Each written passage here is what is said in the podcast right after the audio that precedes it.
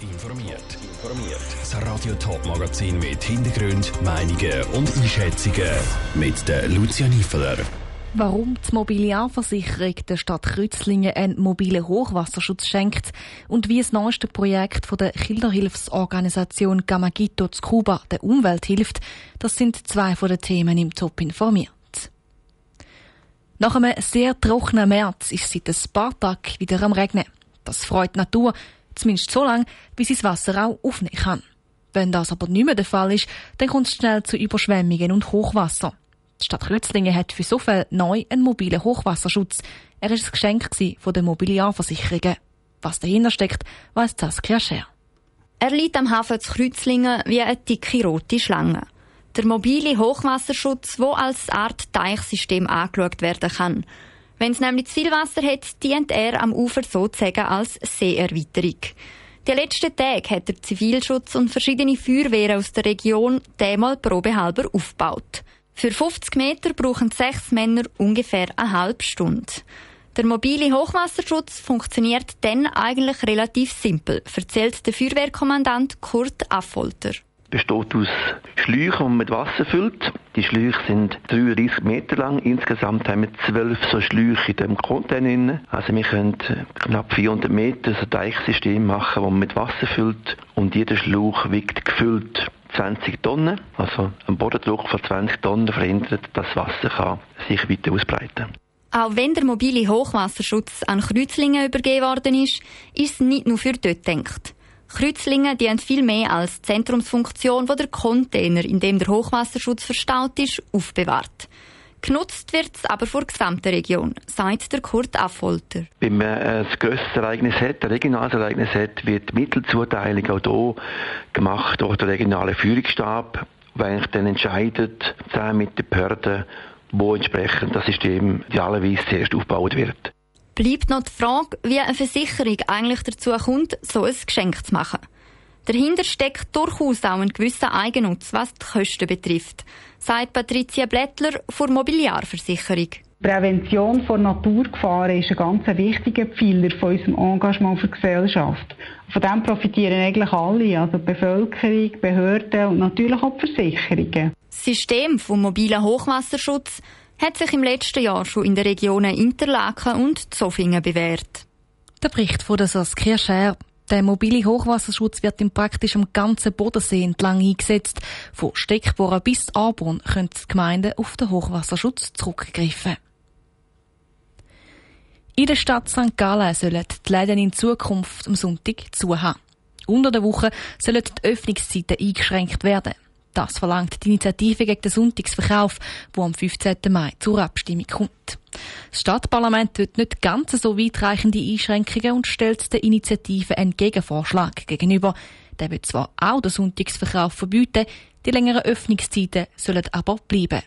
Während die beiden Vorschläge bei verschiedenen Parteien Sympathie haben, stellt sich eine Partei gegen beide Versionen. Andrina Brutbeck. Momentan haben die Läden in der Innenstadt von St. Gallen auch am Sonntag offen und unter der Woche und am Samstag bis am 8. Die Initiative gegen den Sonntagsverkauf in der Stadt St. Gallen ist von der linken Partei lanciert worden, um einerseits den Sonntagsverkauf zu verbieten und andererseits die Öffnungszeiten vom Montag bis Samstag zu kürzen. Der Peter Olibet, Co-Parteipräsident SP von Stadt St. Gallen, begründet die Forderungen anhand vom Verkaufspersonal.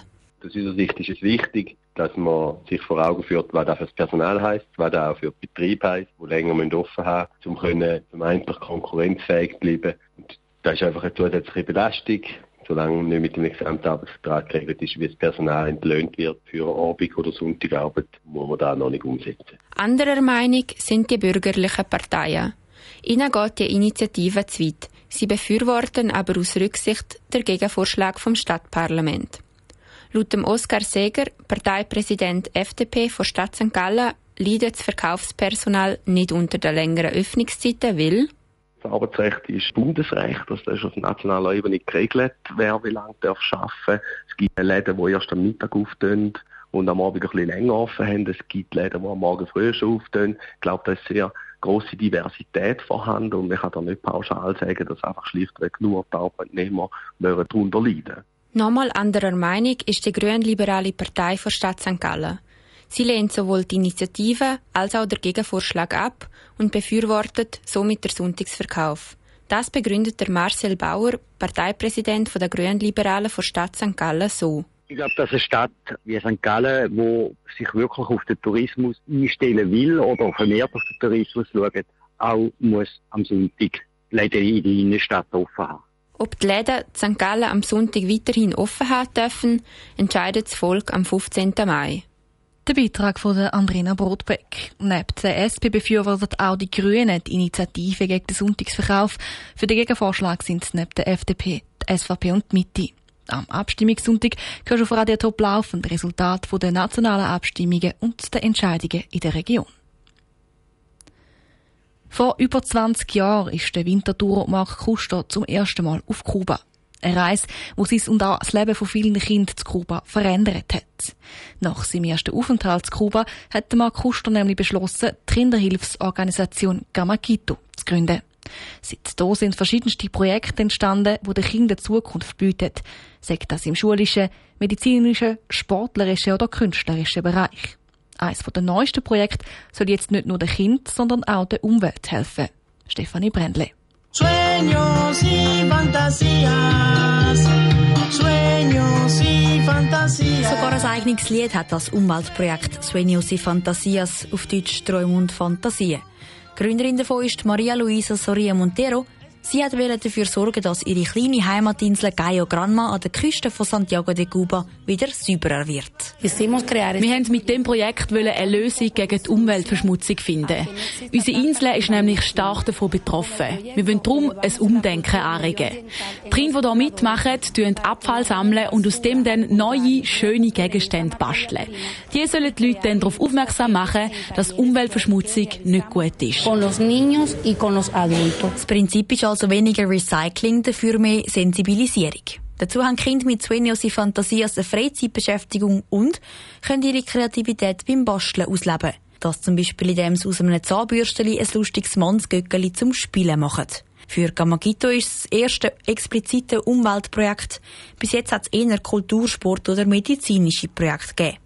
Für den Mark Kuster, Gründer von Gamagito, ist darum y Fantasias etwas Spezielles, auch wann? Also Umwelt ist eigentlich schon immer ein Thema gewesen, weil wir wollen bei all unseren Projekten Wert weitergeben, wir wollen sensibilisieren, wir wollen auch die, die Entwicklung von Kindern, Jugendlichen mitbegleiten und Umwelt, das gehört dazu. Wir haben jetzt mit dem Projekt eine Möglichkeit gefunden, um konkret auf das Thema Umwelt einzugehen. Neu ist Svenjosi Fantasias aber nicht. Die Maria Luisa Soria Montero hat es schon vor 17 Jahren gegründet. Durch die neue Zusammenarbeit mit Gamakito erhofft sie sich aber einerseits materielle Unterstützung und andererseits Ich möchte gerne mit anderen Projekten zusammenarbeiten, wo man sich kann austauschen und gegenseitig die Erfahrungen nutzen. Sagen das Projekt dort in Kuba oder sonst noch auf der Welt. Eine Frau mit grossen Träumen und Fantasien. Genau dem, was sie auch den Kindern in ihrem Projekt weitergeben will. Stefanie Brändle mit dem letzten Beitrag von unserer Kuba-Themenserie hier im Top informiert. Alle Beiträge zum Nachlesen und weitere Informationen gibt es auf toponline.ch. Top informiert, auch als Podcast. Mehr Informationen gibt es auf toponline.ch.